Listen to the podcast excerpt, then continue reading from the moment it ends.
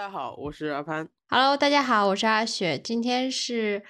美国时间的二零二三年十二月二十三号，正好这个是在圣诞节的前夕，所以我们这个节目发出来的时候，估计已经过了圣诞节。那在这里祝大家圣诞节快乐，以及马上要来到的元旦快乐。可以啊，可以啊，嗯。这种年终总结，再加上这些节日都碰到了一起，希望这个电这这这一期应该是会比较轻松一些的吧？对对对，这一期还是我们每年的一个保留曲目，做一下年终总结，但是不会特别严肃，跟大家聊天聊一下自己静态这样子的方式。对，就聊一下这一年来电台的发展和我们的寄望，还有这个个人的一些。感悟，再加上可能有一些比较我们这一年来接触到的比较想要推荐给大家的东西。对对对，今天主要就是三个部分吧，我们把它分为呃电台的一个总结以及展望，以及我们个人的一些每年的一些小感受啊，一些小想法啊。然后最后一个部分就是我们的一些年度推荐，包括我们自己看的书啊、剧啊，甚至是。我我自己买的东西啊，这样子，就如果大家有什么任何的建议或者是小想法的话，也可以跟我们一起分享。对，我觉得我我我我希望啊，我能够精炼的说出来我今年干了什么，特别是从这个下半年开始，我开始干各种不同的事情，到了现在都还没有一个机会去给我做一个总结，所以我想也利用一下这一期，可以呃来一个比较简单的总结。然后可能在这个推荐环节，我就会推荐大量的 带有我私心的东西了，嗯，但是没有关系，嗯，这个大家也可能听得出来，我最近就是不停的感冒发烧，所以说我这个声音也有点不太好，所以请大家见谅。嗯，阿雪，你最近过得怎么样？你先说说，咱们先聊聊近况。我最近我其实也感冒了，对，觉得 这期挺有意思的，嗯。我也是最近刚刚从外面旅游回来，最近是去了美国的佛罗里达那边。本来以为佛罗里达是这种有点像加州的天气，阳光明媚啊，就是阳光沙滩那种感觉。但其实呢，我们去了之后发现那边疯狂下雨，天天都在下雨。我就就是如果你经常出去旅游的话，你就知道，如果你旅游的时候外面在疯狂下雨会。很影响你的这个进度，包括你的一些安排啊这些。但 anyway，我觉得我们总体来说在那里玩的还是挺开心的。但非常不幸的是，我回来之后就感冒了。我感觉可能是在路上感染了这样子。但是，呃，我可能这两天我有持续吃药之后，感觉今天嗓音稍微好一点了。我本来昨天都以为完了，我说这破嗓子该怎么录啊？但今天反正阿潘也这样，我也这样，大家可以呃理解一下我们现在的状态，也是希望大家呃在这个过年过节的时候还是注意一下，最好不要生病，因为生病我还是挺影响心情的。出去旅行特别是要注意，我觉得不管是天气因素、饮食，还是嗯从一个比较舒服的家庭的环境到了一个外面的这个环境里面去，把自己。暴露在外面，以及就是这种公共交通出行，不管是飞机还是火车，都会很容易和别人有发生接触。不管再怎么注意的话，还是会增加这个染病的风险。所以我会觉得，而且再加上，确实我觉得今年武汉特别冷，就是呃，虽然我也好好多年没有回来了，但是我还是觉得好冷，比芝加哥零下十度还冷。就是它只是它是零上，但是它比零下，我觉得 feel 就是给我一种非常。刺骨的 寒冷的感觉，我不知道为什么。但是我在想的是，，Florida 不是应该是五月中旬到十月中旬的时候是他们的呃季风性气候，就会比较容易下雨。现在十二月底了，为什么还在下雨？不是说雨啊，而是这个，因为他们比较容易有飓风嘛，飓风还是什么之类的那种大暴雨。现在也会有吗？对，今年也就是被我们赶上了，我也是。不太了解这个佛罗里达那边一贯的气候，所以我这次去，我以为它跟加州一样，也是在冬天的时候会下雨，呃，但是这次我搭 Uber 的时候，就正好跟司机聊到，我说，哎呀，这几天运气不太好，过来旅游的时候都碰上这种暴风雨，就问司机是不是平常也这样，他说不是啊。就这平常都特别风和日丽的，这两天就 storm 就来暴风了，正好暴风来了之后，就天气什么的就比较异常嘛，所以我们也是赶上了一个非常引号很 好的时候。正好很好笑的是，我当时是和朋友一起去了迈阿密和奥兰多，嗯，我们去迈阿密那两天，迈阿密在下雨。等我们到奥兰多，迈阿密晴了，奥兰多开始下雨了。等我们再过两天离开奥兰多回加州的时候，发现奥兰多晴了，加州开始下雨了。我们可真是太棒了！你们没有提前去看天气预报什么的，还是说他天气没有按照天气预报来？说实话，我们定行程定的比较早嘛，因为嗯，像现在的打工人没有办法就是拎上包就走，所以一般来讲，如果想要去 plan 一个。旅行的话，特别是你还要跟其他人一起的话，你们一起 plan 就最好是提早一些 plan。所以我们大概是一个月之前 plan 好的这个日期，想着说应该没有多大的差错。但是千算万算，没有想到这个 storm 能在那几天来。我明白了，好吧，那确实对。因为我去过，我在美国八年，居然只出外旅行，就是旅以旅行为目的的去的地方只有 Flor Florida，然后当时只去了，但是去了，可能是去了奥兰多，去了 Key West，主要是为了去 Key West，但是我当时去的时候，啊，可能下了一天雨吧，然后后面都还挺晴的，所以玩的还挺好的。不过我觉得我个人对 Florida 这个整个州都都不太喜欢，因为它就是一个很排外的。Governor 和一群很排外的这些精英有钱人 就非常的排华，特别是所以，anyways，我我我应该不会再去这个州做任何的贡献了。呃，我最近也是 travel，不是 travel 就出差啊什么之类的。我基本上每个月就会有半个月得是在不同的城市去晃。我一般都是会坐高铁出行，因为武汉属于九省通衢，它在整个中国的比较。中心的部分，华中地区，所以说它哪到哪个地方，其实坐高铁和坐飞机是差不多的，因为你到飞机场也是一个小时，再从飞机场飞又是两个小时，所以说，呃，有的时候我觉得坐高铁可能还比较 flexible 一点，因为它不用过安检啊，搞一些那种这样那样的事情，呃，反正但是坐高铁就会就会也是很挤，就很多人呼吸的这个东西就就不会那么的有利有弊吧，反正在这种过程中，我从一开始我是七月底回来的。呃，七月中旬回来的，回来了之后，只要不在武汉的时间，呃，我在外面 travel 的后的时候，我的身体都还好。一回武汉，我就开始感冒生病，从肠胃开始，再到各种喉咽喉的炎症啊，肺部啊这种，也不知道是不是感染了什么什么新冠的异异变异的这个毒株，我也搞不懂。但是就是，所以几乎我这五个月六个月以来，就一直身体上面各种在生病。但是我都一直坚持到现在这个样子，我已经觉得我跟他们共存了。但是我想跟大家说的一点就是，大家一定还是要保护好自己的身体，因为我会不断的反思，我会觉得，就是在新冠之前的话，我是一个免疫力非常强的人，就几乎所有的小时候所有的病我都没有得过，什么腮腺炎呐，什么那种呃很多很多情况下小学的。可能全班走了百三分之二的人，我都还在那里的一个一个情况。但是自从得了 COVID 之后，特别是我是得了一个可能是前期的 COVID Omega 或者是什么的那种比较强烈的强、比较强度比较大的一个 COVID。然后到了现在，我会觉得我能感知到的就是身体上面各种各样的呃这种免疫系统还有。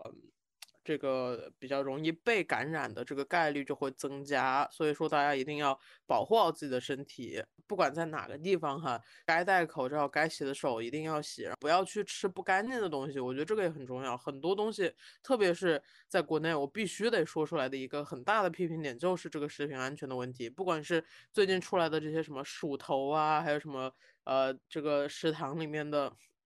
各种各样吃出钢丝球，我上次 literally 在。中在武汉非常好的一家，呃，之前非常好的一家饭饭店，也可能是八年前非常好的一家饭店，但是它重新开业，刚刚先开业，它叫亢龙太子。我现在点名道姓，我在里面吃出了蛆这种东西，很可怕，对吧？但是我当时是因为在外面一个饭局，我就别人请客，我就给别人面子，我就不说。它它上面它就是那个杯子。和碗里面就就不不是杯子和碗里面，它应该是从碗那边爬到杯子上面去了，爬到杯壁上面，看到有个东西在蠕动，就看着它看了好久。我天，这种事情经常发生在我身上。我自嗯从回来了之后，我一个月至少碰见一次这样的事情。在外面的饭局，我也不好意思做声，就看到这个杯子上、杯子里面或者饭里面有一些线呐、头发啊、什么钢丝球啊都有。在这个蛆这件事情，我真的忍不了了。我觉得刚当时盯着它蠕动了差不多有这个三十厘米的距离吧，然后我就觉得我还是要说一下，我就跟我旁边那位叔叔说了一下，我说，哎，我说你看这是什么呀？我早就知道这是什么了，但是我还是得问一下，我说你看这是什么呀？那个叔叔说说虫虫蛋白质。我我把 丢掉了，我就没有办法，我就算了。但是我就觉得，我靠，你在一个地方，一个这么大的餐厅、饭饭店里面，你能吃出蛆来，他们的后厨会是一个什么样的环境？我觉得都不敢想象。这就是各种各样的那种食品安全问题。所以我觉得在外面吃饭，就是我觉得在不管是国内国外哈，只要能在家里吃饭，就在家里吃饭。我在国外也是，我在美国也是，我在芝加哥吃的中餐几乎吃了一顿拉一顿。我不是说中餐怎么了，就只不过说。我会觉得真的，你如果能在家里做做一些比较干净的，呃，不管是不不只是中餐，我吃日料有一次吃了食物中毒，食物中毒了一个星期。反正就是我觉得我现在非常的希望这么惨？很惨很惨，你也太惨了，Oh no！我不知道这个嗯身体是怎么造出来的，这这一切，谢谢这个平台让我能够说出来我对这些食物的这些个不良心商家的这些愤慨啊。我觉得人的这个身体可能还是要好好的去养护。啊，特别是这种肠胃的问题，我现在里面太多人，特别在国内的话，在经常会听到消息啊，胃癌去世了，或者是肠癌，或者是各种各样的这种，这种你如果吃进去的东西不对，跟自己的身体发生一些互动的话，它变成一些不可不不希望有的细胞的话，那就会很严重。那大家要要保护好自己的身体，这个是我这个 年终总结非常重要的一个 part。对对对对，这其实也是我想提的一个部分。正好我接着阿潘的这个话茬往下说一下，因为我说实话，在这两年之前，我压根儿就没有想到身体健康会成为现代年轻人的一个非常严重的问题。好吗？因为我会觉得，因为我旁边虽然说也有一些这种可能身体不太好的人，但我会觉得大部分的年轻人。至少因为是年轻的一个状态，所以是是这体格算是健康的，就有小病，但没有什么大病。但我现在会觉得，真的我能见过越来越多的这种同龄人，就身体上各种各样的问题。呃，就比如说我这次旅游的时候，一个朋友他就。经常走时间路长了就会腰疼啊，包括经常感冒啊，包括什么颈椎的问题，颈椎问题感觉也是很多人现在有的一个大问题，包括还有一些呃慢性炎症啊，各种各样的，你会觉得其实现在的人他。就是亚健康状态极其严重，而且之前也看到很多这种报道，说国内呃有一些大厂的什么某某员工啊，他自己辞职了，因为他的身体扛不下去了。就这样子的报道，其实不是一个两个，我就感觉这两年看的越来越多了。所以大家还是真的是要注意自己的身体，因为你要是身体不好，你啥也做不了，你就别想其他的了，你就先把身体搞好。对，没错，我觉得就是亚健康这个还算是一个比较 privilege 的问题，你起码还得有个工作，你工作的这个压力强度还够大，还够让你就是能够坚持那么久，拿你的身体逮着。但是这种到底有没有有没有那么大的，而且而且我觉得是有方法去改善的，就是说你每天就做一些拉伸的动作啊，或者是呃，只要对这个方面有一些叫什么，得去提高他的意识，我觉得这个特别重要。就是何必为了别人赚赚这么多钱，但是就是自己把自己的身体要垮，我觉得是比较划不来的。所以说还是要注意这个方面，不管是呃饮食方面的营养，还是说运动方面对于自己的身体的一些操控啊，让它保证一个比较比较积极的状态。这个样子的话，心态和身体还有整个内部结构、脏器什么的都都比较和谐的一个状态去生活下去。对我觉得是这样。对，说起来这提醒我了。我觉得我们之后也可以聊一期关于这种养生健康的一期节目，因为我自己其实这两年对养生特别感兴趣。呃，我经常也跟我朋友啊，跟我父母聊天，他们都觉得我活似一个老人。其实就是因为我有些习惯真的活得太养生了，就因为我经常也会看一些关于养生方面的一些呃新闻也好，知识也好，之后可以跟大家聊一下。我也看一下有没有朋友嗯对这个比较有研究。对，我来请一个中医老专家。可以，可以，可以，可以。确实，这我最近因为。我做的研究相关的方面，关于这医学什么科学之类的东西，反正就中国的中医和西方的这个西医，他们是这样分哈，但是他们的出发点，还有包括他们对于这些人体构造，还有这个人与世界的连接的一些理解都非常不一样，不是非常的不一样，反正有一些不一样。虽然中西医结合了也已经有大半个世纪了，但是就说。关于养生这个方面，确实，我最近还是认识了一些人，可以来给我们科普一下这个知识。啊，也不知道它是不是算是 quote and quote 科学的一种哈，这个是我要研究的一个话题。Anyways，呃，我们可以来聊聊我们电台。啊，我们我上次就是突然一下看到，啊，阿雪给我发的这个，应该是 Spotify 给我们做的总结，对不对？然后他就。有这么几个图片，我看着特别的觉得这个数据做的特别好。他说，他说啊，你们有百分之一百的这种增长，哇，我觉得很不错。还有还积累了呃非常多这个忠实的听众。然后其中有一个忠实的听众还在跟我开玩笑说，他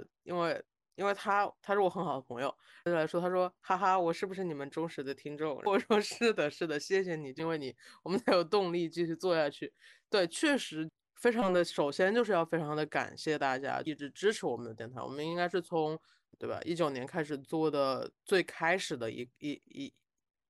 一系列的节目，那个就叫阿潘阿雪的树洞电台。当时我们只在喜马拉雅上面发，但是当时做到了最后一期、最后两期的是关于呃心理治疗的这个方面，还是心理治疗这种方面的，居然有四千多的点击量和听听的这个量，所以我会觉得。啊，当时就已经很好了，但是我们截止在那个期限去开了呃《文之文之》这个新的一档节目，其实就是因为我们在通过最初的这累积的两两年的这个经验，去慢慢的改善、慢慢的改化这个结构，我们也不会放弃，我们也没有忘记我们一开始做的那些东西，我们当时也都有年终总结，所以说也希望大家如果有兴趣的话，也可以去听，那也是很好的内容。只不过后来我们慢慢的就变成了啊，我们觉得其实。需要多为听众考虑，看大家想听什么，我们能做到的、能做好的，我们就去邀请新的啊，或者说邀请新的这个嘉宾，或者是我们自己来聊都可以。我们也请特别的欢迎，也非常的想和我们的听众互动，所以说我们就开启了这个文之问之这个板块。然后这个板块本来一开始呢，它是比较有知识性的，到后来我们又变成了一个啊比较谈话性的。到它也是谈话知识相结合的。目前来说，我觉得这个板块的结构，我们都还呃在这个慢慢摸索的过程中，在逐渐走向成熟。所以说，呃，我们很希望的是，这个电台我们可以持续的做下去，需要大家的支持，也非常的希望得到大家的建议啊。如果我觉得我们还有什么可以进步的地方，请一定要告诉我们啊。接下来再怎么走呢？嗯，呃，我们我们反正我是我反正。是一定会坚持下去的。阿雪啊，每个月 每个月给我发五条消息，说什么时候录下一期，下期是什么，我们快点弄。走不可能走不下去，大家放心啊。但是需要就是大家的呃支持和互动，我们非常的希望能跟大家能做好这个板块。这个板块是我们还没有还没有非常多的经验去维系的，对。对我感觉我，因为因为阿潘现在跟我呃算是呃不在同一个国家，也不在同一个时区嘛。因为平时这个 physical 的交流其实也比较少，我感觉现在唯一能够维系我们两个人的就是这个电台了，所以 还是非常不容易的。但是我觉得我们是会继续做下去的，因为我。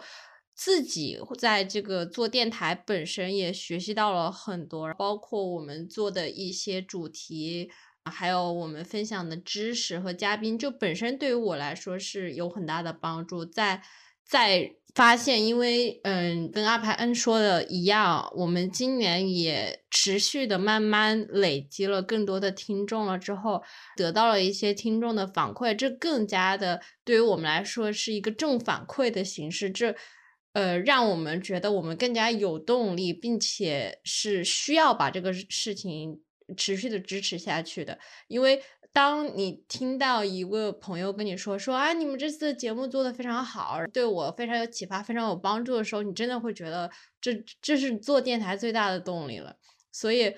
今年，呃，从数据上面来讲，我们其实今年一共是做了九期节目，包括这期的话，应该是大概有十期这样子，我大概是在一个月出一期这样子的频率在更新的。我觉得整个我们做的这些内容，我觉得每一期都是非常非常值得我们去推荐的。今年来说，我们之前是。都有请到嘉宾，就讲了，比如说包括我们之前包括 ChatGPT 的节目啊，然后包括脱口秀啊，包括红娘，再包括后来我们的走吧系列，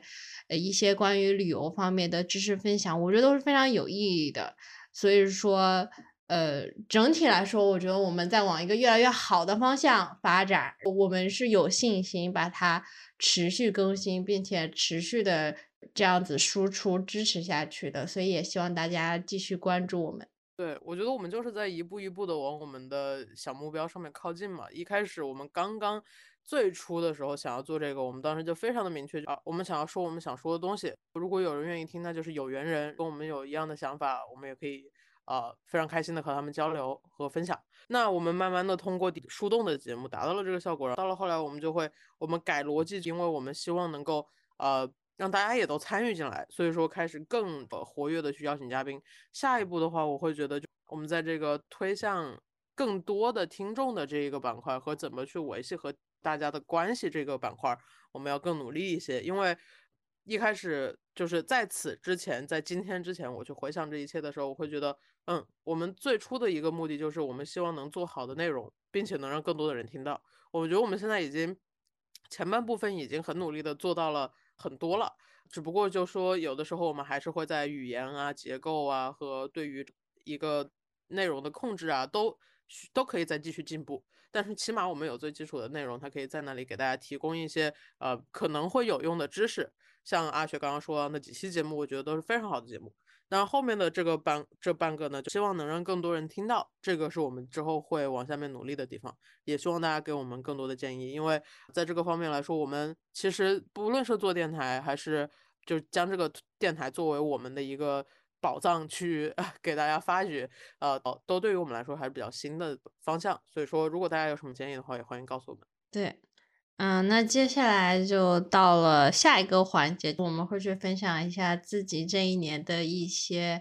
小的总结也好啊，小的分享也好。那阿潘先开始吧。好嘞，我先开始哈。如果你中间有任何的，比如说我讲完了什么什么的，你如果有任何的就是好奇的地方，可以再继续问我，因为实在发生了太多的事情。我现在，我首先就是从。呃，上次我们聊 MBTI 的时候，我应该也讲过了。我是从，我是本来是 INFJ，INTJ，但是我自从回国，就是我上个月九九月底十，我十月份测的时候，十一月份测的时候，我就成了 ENTJ，就整个人从 I 变 E，我这一辈子就是估计高中之前全是 E，高中到到现在到现在都是 I，到了现在开始往后，我估计就会特别的 E，因为。因为为什么呢？因为这次在国内，我就举三个最大的例子好了。第一个，我成立了一个自己的公司，这个公司呢，它是一个科技教育文化有限公司，所以它相当于做了非常多的关于公益教育方面的这个努力。接下来是想进行这个科技软件的开发，我致力于是促进全球的这个文化交交融的一种。呃，目标吧，非常宏伟的目标。反正我成立了这个公司呢，嗯，具体来说的话，我希望能够在资源比较贫困、贫贫乏的地区，去帮助当地的孩子们、青少年啊，或者是学龄的这些义务段的这些孩子们，能够接触到最基础的性教育。因为我本身就是学与性相关、性与性别相关的研究的，我从大学开始就是这么在学这个专业，啊。这不是说专门学这个专业，我的本职专业是历史，但是我会涉及到的非常多的研究和阅读的刊物，全部都是这个专业的。所以说我希望能够把我的这些理论知识切实的到社会工作中去。所以说我成立了这样的一家公司，并且有了一个小的团队。这个小的团队里面就非常多的老师啊，还有一些技术的工作的支持者啊，都是无偿的在我的公司里面和我一起啊去。和学校沟通，和当地的政府，还有一些组织机构，还有一些学会去沟通，拿到各种各样的支持，或者有这种资源吧，能够让我们能够了解到很多不同的地区是怎么样子发展的，再去进行这样子的工作，我觉得是一个非常有意义的事情。所以说，这个是我还挺开心的一件事情。为了去保护我们这个团队也好，保护我们所有的这些知识产出，因为我们是公益性质，所以说没有特别想要盈利。我个人对赚钱没有。没有特别大的兴趣，呃，之前我可以说完全没有兴趣，但是现在我是没有特别大的兴趣。为什么呢？是因为我未来这个社交第二点，是未来的两到五年内的一个个人的家庭规划。在家庭规划方面，我希望我能在五年内能够有自己的家庭，有爱人和孩子。那么在这个方面的话，我不可能再去我自己就是一个人的时候，再怎么对赚钱没有兴趣，我到了现在，为了以后的考虑，因为。养一养育一个孩子的这个非还是这个花销是会非常大，特别是 我个人是觉得非常非常浅薄的这些理解哈，因为毕竟我现在还没有孩子，也还没有去深入的了解，但是我个人会觉得我自己来说。我没有那么想要孩子，但是如果我决定了要孩子，这对于我来说是一个我自己做的决定，我孩子并不知情，没有任何的人知情，所以我会觉得这还是一个比较自私、以自我为中心的一个决定。那这个没有褒贬哈，但是这只是我对于我要孩子这件事情的定义。那么如果我做了这样的决定，那我就要有这样的能力去养好他，去支持这个家庭。所以说，我会觉得我现在需要去有一些呃财务方面的积累，是为了我如果有。我如果能养这个孩子的话，给他，呃，我能给的很多的东西。要不然的话，我如果养不好一个孩子，我就不会去生这个孩子。我觉得这是，这也是非常多的这个年轻人现在可能，如果不管是中外吧，可能都会考虑到的一点。其实他们在考虑生育或者有没有后代的时候，非常大的一个因素，可能占到百分之二十三十。有一些调查显示过，说主要是因为经济经济问题。如果你都没有钱去养孩子，或者是像我妈，她她突然有一天，她跟我说，她说，她说，她说，她说，你想啊，那些有钱人的家里，他们如果没有孩子，他们的那些钱都干嘛呢？我说，哎，那也这有点道理。如果这个家庭本身他就没有没有很多经济的话，那可能也会也不会去考虑，就说啊，必须得要下一代。这两个夫妻本身他也没有那么多的支持的情况下，他可以不用给自己那么大的压力需要下一代。反正我是会觉得。像家庭和事业，还有我的研究，这三个是对于我来说同等重要的。所以说，能在五年之内能够有能力并且有想法去支持一个家庭出来的话，是我个人非常大的一个规划。我现在也已经开始实行了。呃，第三个点就是我的研究，我对我的研究非常的开心，也没有到非常就没有到那种狂喜哈，只是非常开心。一到五的话可能是四吧，因为我搜集到了很多的素材。我也通过这几个月的这个奔波，能够认识到了非常非常多愿意帮助我的这些前辈，我非常的感谢这些前辈，呃，还有平辈哈，平辈也有，就是大家都非常的帮助我，所以说在在这个进程里面呢，我能迅速的达到了我想要的预期。接下来其实还有一个非常大的一步要走，那这非常大的一步，呃，我也。我也是不能急，我觉得很多事情就是要天时地利人和。非常大的这一步呢，我也希望它能够在呃明年，就是我回美国之前能够完成。这个就是我对于我个人的一个规划的寄望。呃，整体来说的话，不管是事业还是家庭还是这个研究方面，我都是有所进程的，这个我就很满意了。这个我就给他打一个大笑脸。嗯，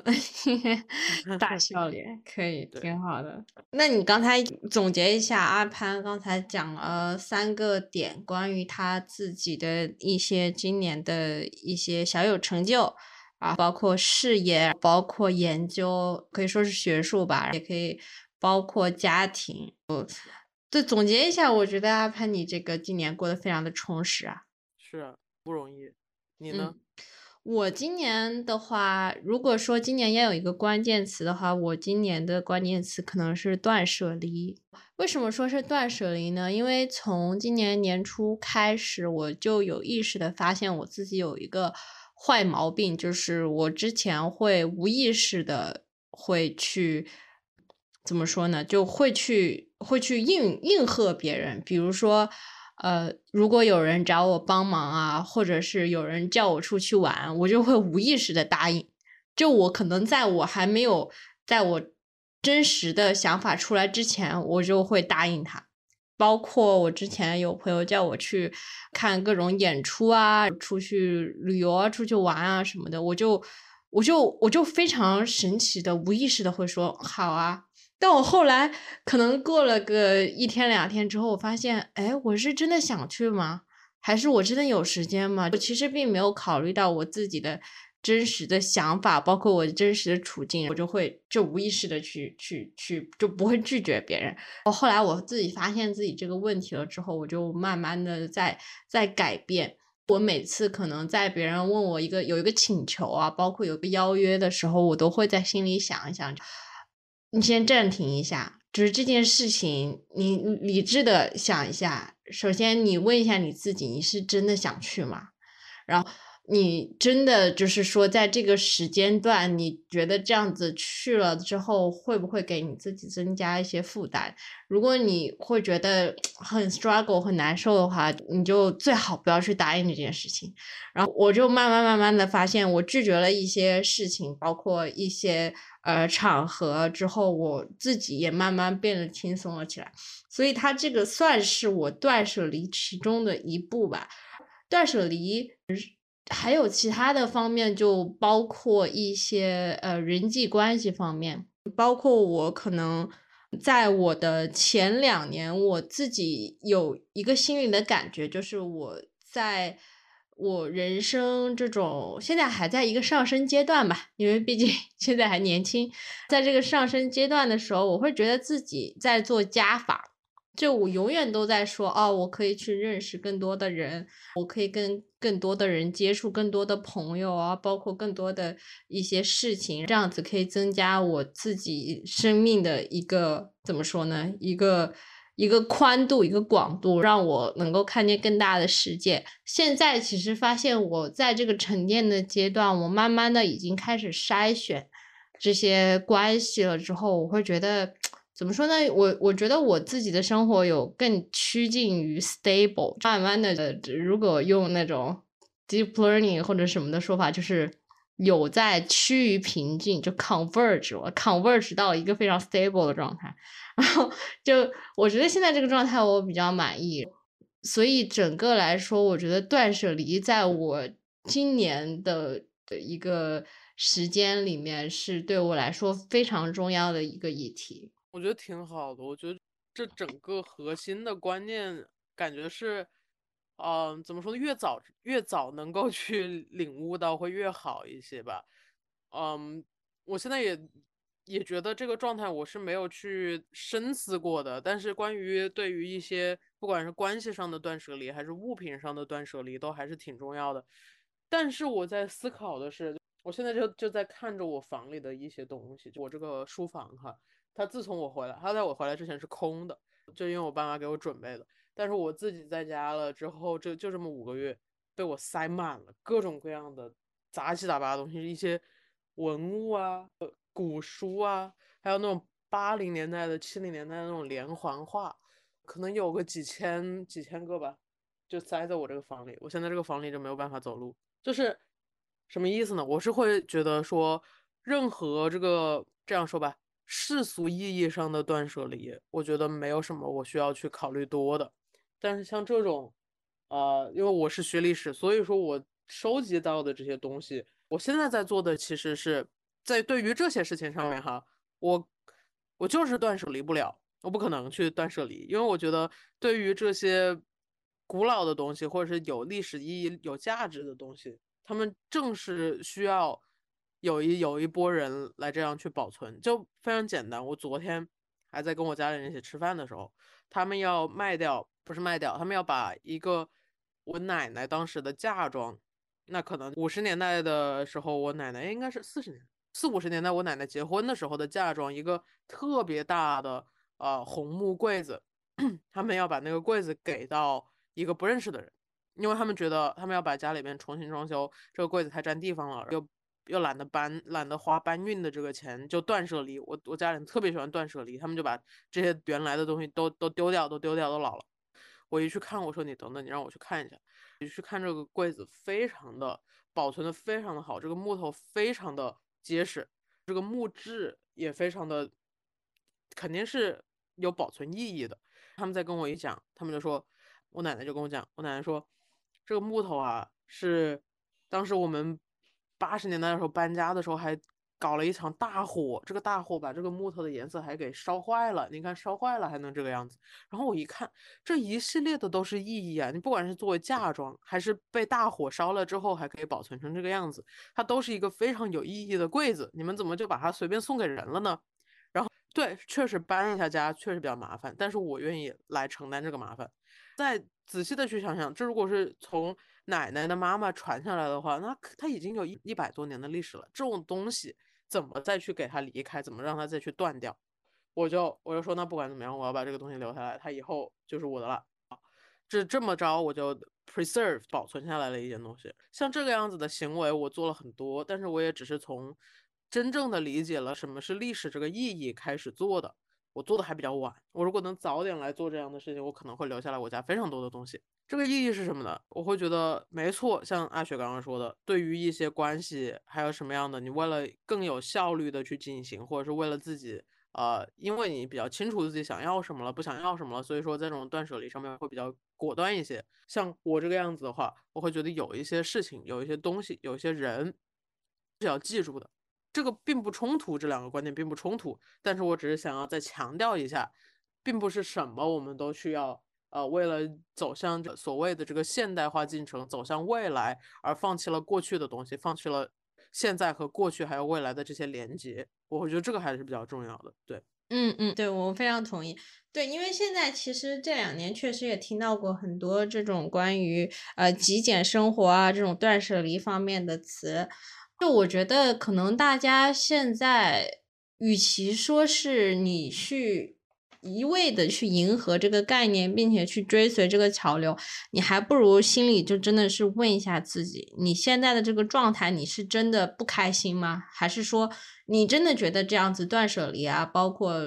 极简生活啊，这种等等这样子之类的是是好的嘛？如果你的生活里面其实已经没有很多的东西了，你为什么还要去断舍离呢？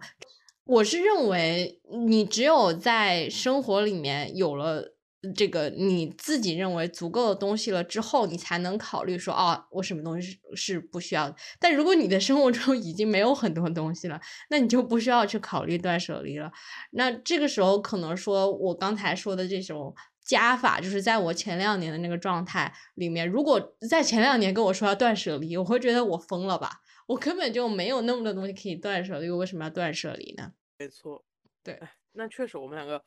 真的就没有什么东西，呃不，但是，啊，反正我之前就是有在在我一个在美国，其实我买很多，我这个这个点我记得我之前在电视台里面分享过，我一个东西我会买起码两个以上一样一模一样，我自行车有三辆，篮球有四个，这个叫什么滑雪板有三块滑雪板，很不可思议。这是为什么要去买多余的一部分？当时就在一个朋友他这样问我的时候，他说他就觉得很不可理解。他说你为什么会有三辆自行车？我说我当时也是，就他问的那么一刹那，我想懂了。我说我就说我说，因为我希望我朋友跟我玩的时候不用自己再去买了。他就他就盯着我，他就不可理解。我就觉得我可能一辈子都做不到断舍离，我还是一个非常的多余的人。我经常搞很多多余的事情，但是它还是有它的意义的。嗯，对，对，这个其实我觉得个人的一个想法，因为每个人他最好的状态都不一样，所以说就是你没有必要去对以别人的生活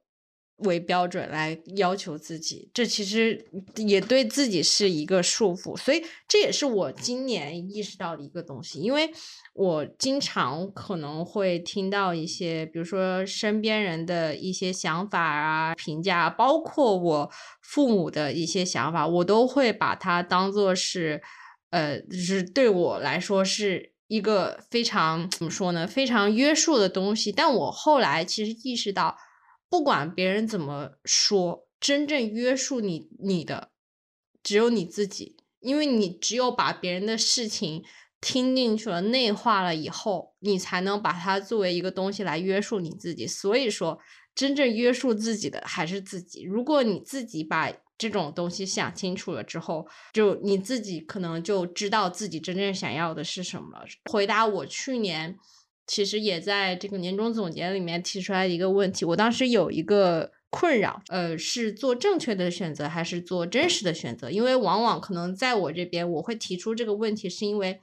这种所谓正确的选择和真实，我内心的选择是不一样的。但我今年其实得出了一个结论，是因为我听到网上有一个博主他分享一句话，说他说小事用脑，大事从心。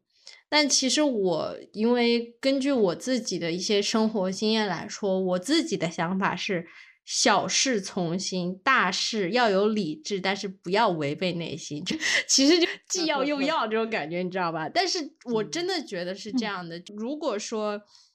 因因为小事，其实就是我会觉得世界上已经没有很多很多的东西是。你真正能有办法控制的，就有一些对于你自己来说是非常 personal 或者很小的事情的东西，你就 whatever，我就觉得随心从心就好。但是对于大事来说，特别是对于你自己人生一些特别重大的决定啊，包括这种所谓升学啊，比如说组成家庭、要小孩啊等等这种非常重大的决定，我觉得。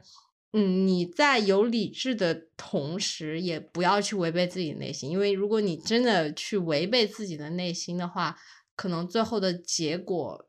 是因为你自己没有处在一个你非常好的状态，那最后的那个结果也不一定就是好的。对，我觉得你说的是对的，我同意。然后关于这个人他的他说的话，我最大的一个第一反应的批判是没有什么，我觉得这个世界上没有什么事情是可以。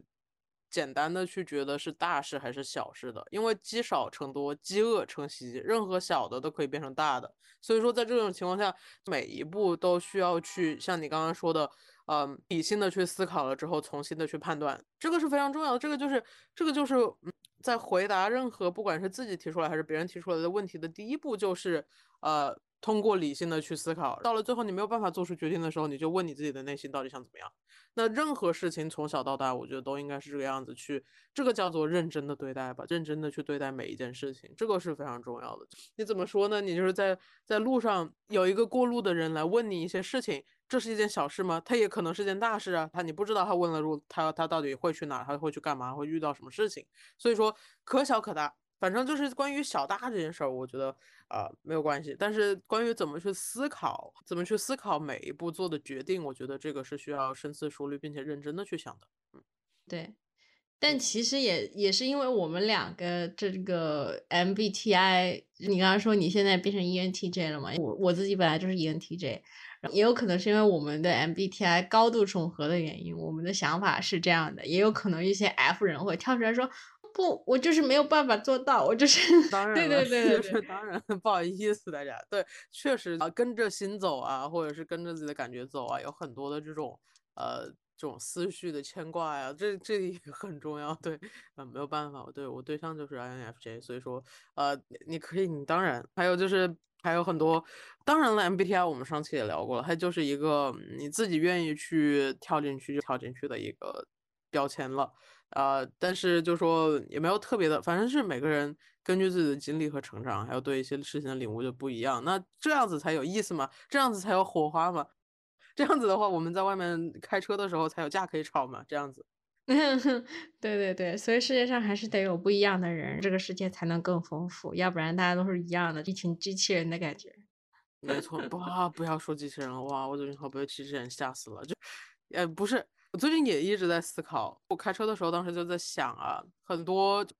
为什么人会焦虑呢？或者空虚呢？或者是呃有各种各样的这种厌世的情绪呢？我觉得是和他怎么看待过去、还有现在、还有未来这个比较抽象的概念是有关的。于是，我就是对于我来说，我比较少的经历这些情绪，但是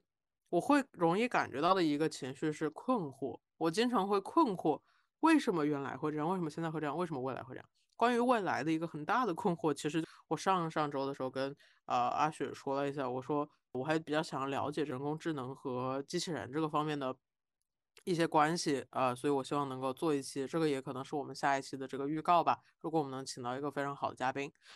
我就在想。关于人类的这个意识的储存啊之类的事情，包括我最近在关注的非常多的公司，不管是医药公司、科技公司，还是人工智能，还是各种各样根根据啊这一系列衍生出来的，像什么区块链，还有火人节，我我把他们都看了一遍，都了解了一些。越了解我就觉得有点害怕，因为我会觉得，嗯，如果到了未来，他他比如说他对于因为这个事情，其实，在《老友记》里面，我不知道你还记不记得，在《老友记》里面的第六季的第七集还是哪一集里面，Ross 说了一句这样的话，他说，因为他当时就在跟 Chandler 还有还有 Phoebe 可能去分享他最近看到的一篇论文，当时应该是九八年吧，九八年，他说，对他九八年的时候，当他 Ross 当时很高兴的给大家分享一篇论文，他说，他说你们知不知道，呃，在二零三零年的时候，就会出现这样一台电脑。这个电脑呢，它就会储存你们人的这个。一九九九年，我记得了，那是就是他们跨年的那一期。然后 Joey 谈了一个他的室友很很漂亮的 Australian dancer 的女朋友。然后 Ross 在给这个 dancer 讲，呃，就是二零三零年的时候会出来这样的一台电脑，你可以把你的所有的数据和你的呃这个 memories，就是 upload 到这个 cloud。储存系统上面去，你就可以 live as a computer。对，这个并不新颖，这个在九九年的时候就已经就就在此前就肯定都已经就去啊调查过了。再再就是我再去搜索什么八零年代的当时的一些 Burning Man 的一些，一直延伸到现在这个时候，我就会觉得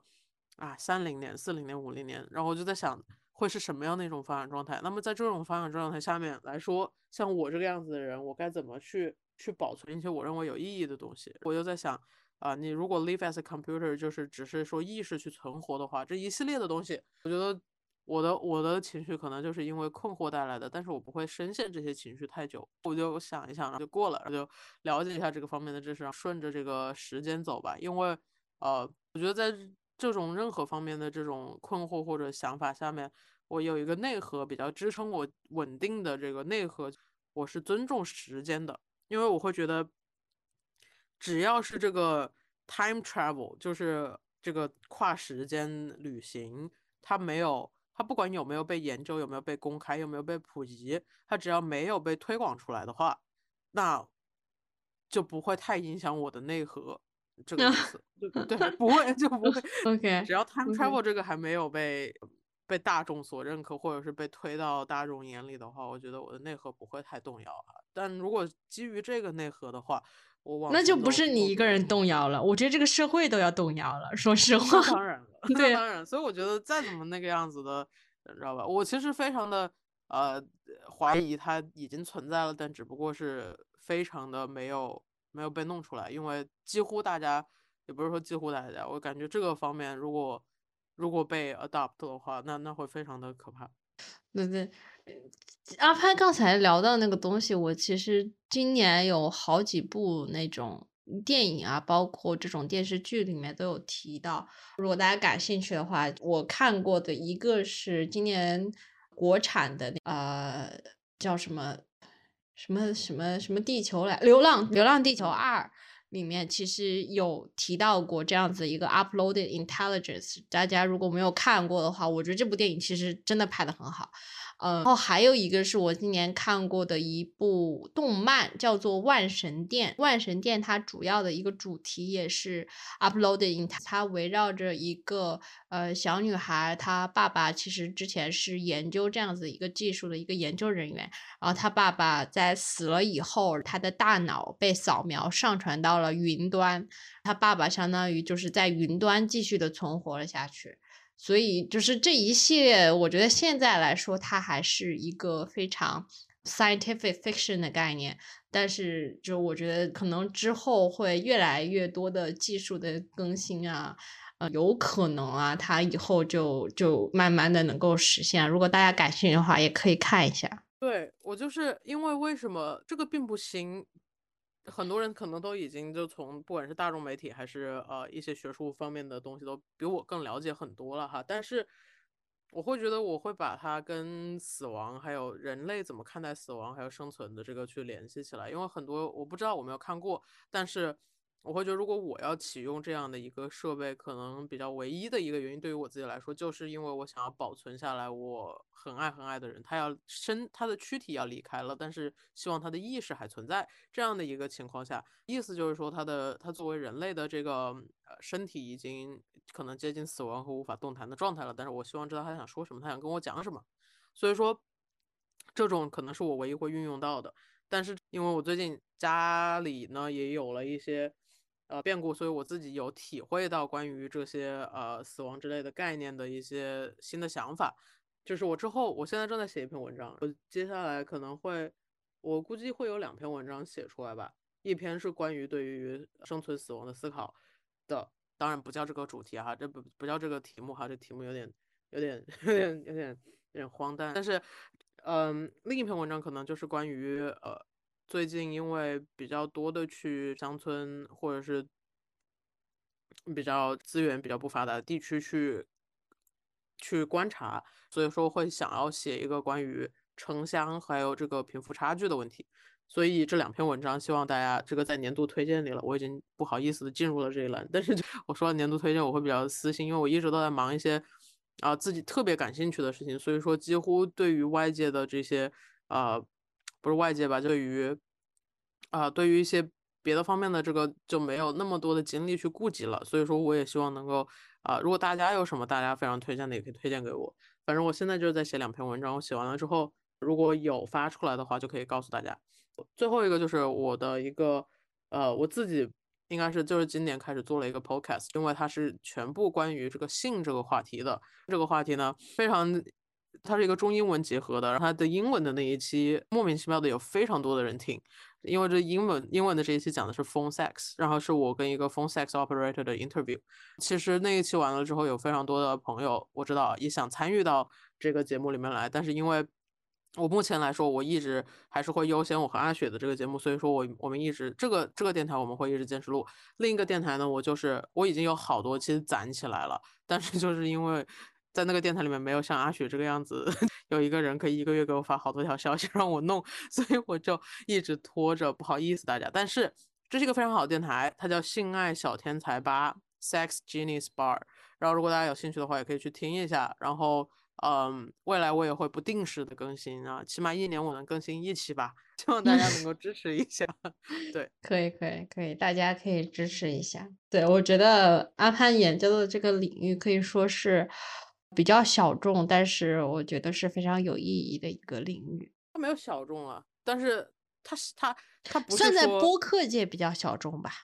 可以说是在播客界吧。但我就意意我的是我是觉得它是一个全人类的话题，但是没什么人想去讲，没什么人敢去讲，没没什么人能够去讲，因为这样那样的一些限制，对于这些话题的一些，对于这一个类别的话题的一些看法。嗯，我的这个节目就是希望去打破这些看法，对。对，我觉得挺好的，大家可以多去听一听，支持一下阿潘的新节目。好嘞，那你你的推荐一下呗？嗯，我的推荐的话，今年主要是想推荐，呃，最近看的一本书，还有一部剧。然后最近看的一本书呢，是呃叫做《比较政治学》，这个书也是之前我在听另外一个播客。呃，叫我文化有限的一个播客，它里面有聊到这本书。我听他们聊完之后，我自己就比较感兴趣，因为我自己本身我是学理科，我后来现在也是做一些这个做工程师啊，做码农啊这种。所以对文科啊，包括政治学、历史学啊，阿潘比较熟悉的领域，我都是属于比较陌生的。所以我正好是想借着这个机会多了解一些东西。嗯，但是我读读了这本书之后，我本来会以为它会有点枯燥，我本来是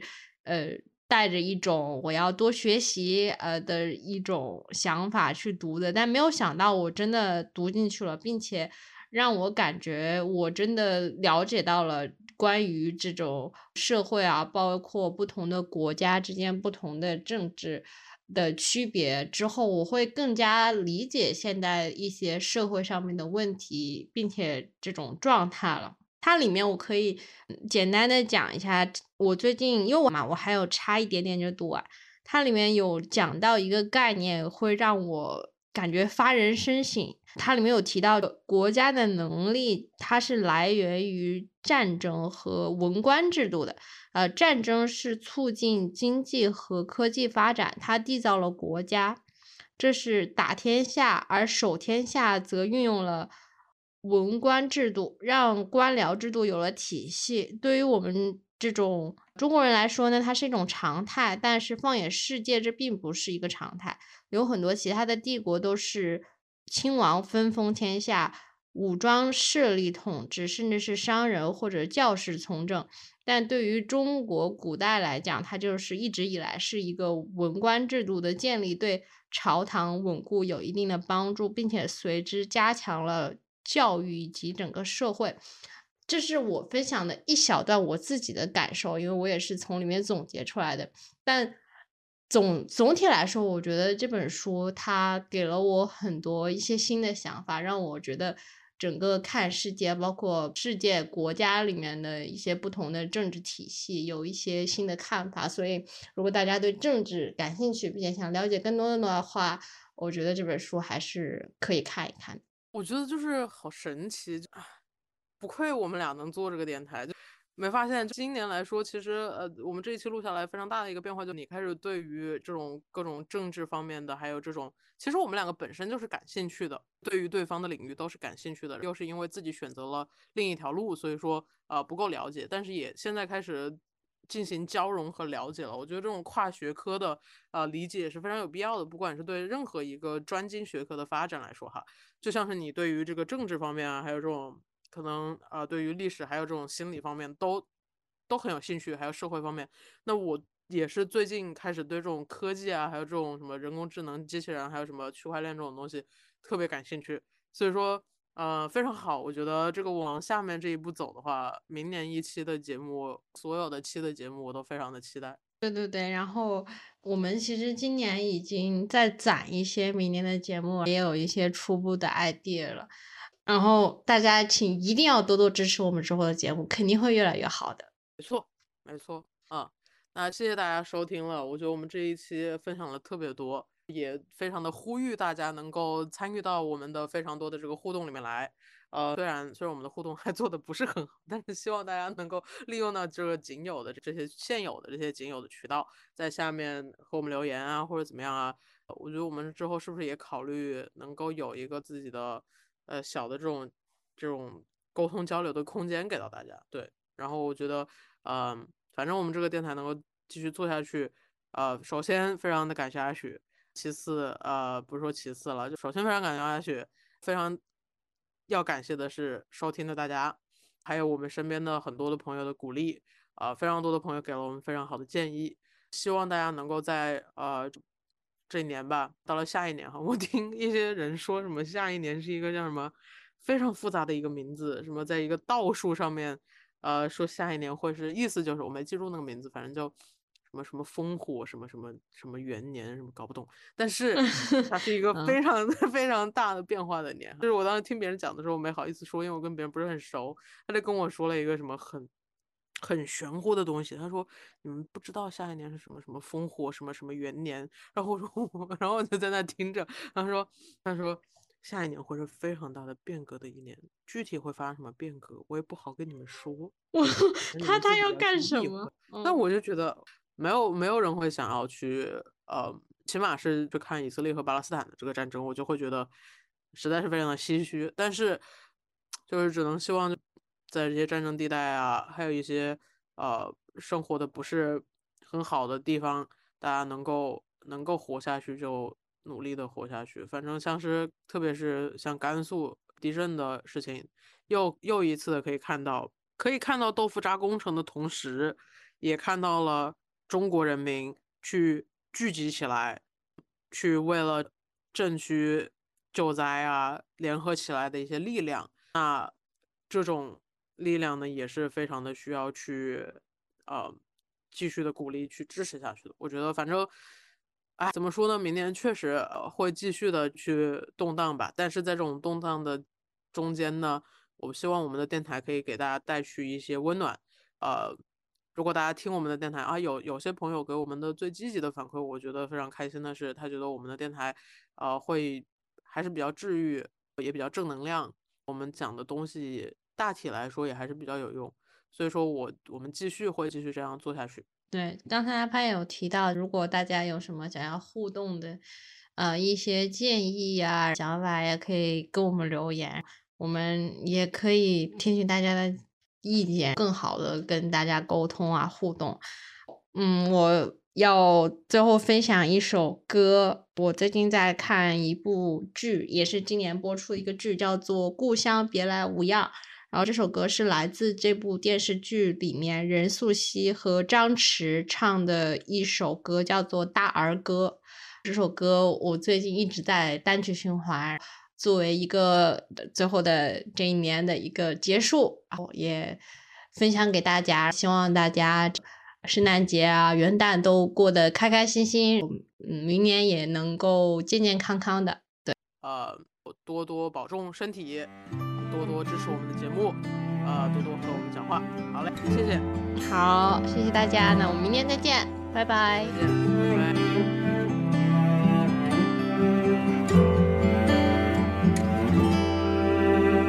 阳春白雪，青菜豆腐，做几人才是填满世间饿。成成狼，有了过往，吃得下尽管吃下，别放凉。痴人说梦啊，呆梦不可醒，醒来又放不下这呆梦伤人。聚雨残渣，口吐莲花，哪位能打量，算出一生卦？我看你眼里有酒，手里有光，你就潇洒，你就潇。我看你前程似锦，清白如瓦，我不牵挂。我不牵挂，你也别牵挂。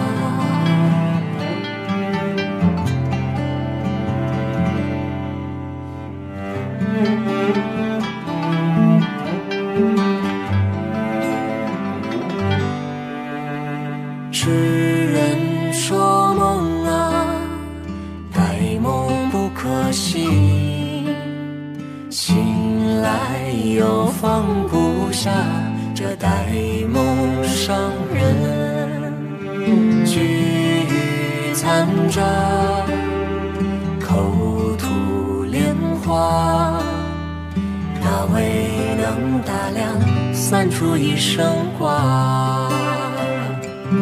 我看你眼里有酒，手里有光，你就潇洒，你就潇洒。我看你前程似锦，清白如瓦，我不牵挂，我不牵挂，你也别牵挂。